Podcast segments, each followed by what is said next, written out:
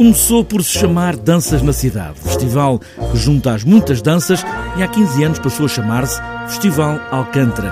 Thomas Walgrave veio da Bélgica para comandar os destinos deste festival há 10 anos e agora termina a função. Para ele sempre foi a ideia de dança e performance que marcou o festival.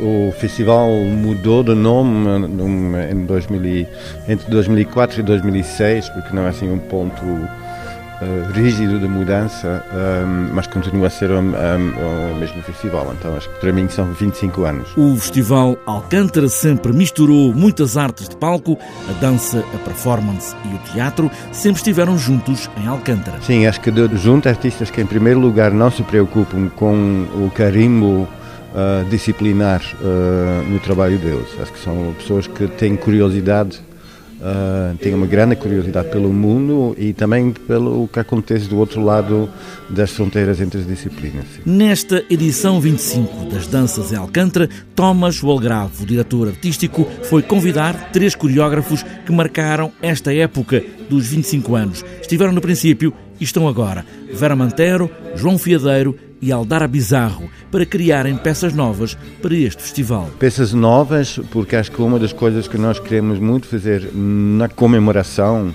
que obviamente é uma celebração e vamos celebrar e muito e vamos celebrar bem, com todos os eh, excessos de uma celebração, mas eu que ao mesmo tempo evitar hum, a nostalgia, ou assim, ou demasiada nostalgia, para tentar perceber como uh, o mundo mudou e não, como uh, estes artistas, que são os três são, são artistas com uma grande capacidade de, de questionar o seu próprio trabalho, um, como estes artistas leem assim a curva de tensão entre 93 e, e 2018 isso parecia-me mais interessante do que repor um espetáculo de 93. Olhar o futuro, ancorado nesse passado dos 25 anos de Alcântara, que vai ter 22 espetáculos de 11 países de 4 continentes, 7 são estreias mundiais, 12 estreias nacionais. Vão estar no espaço Alcântara, em Santos, mas também no Teatro Nacional Dona Maria II, no Teatro Maria Matos, Teatro São Luís,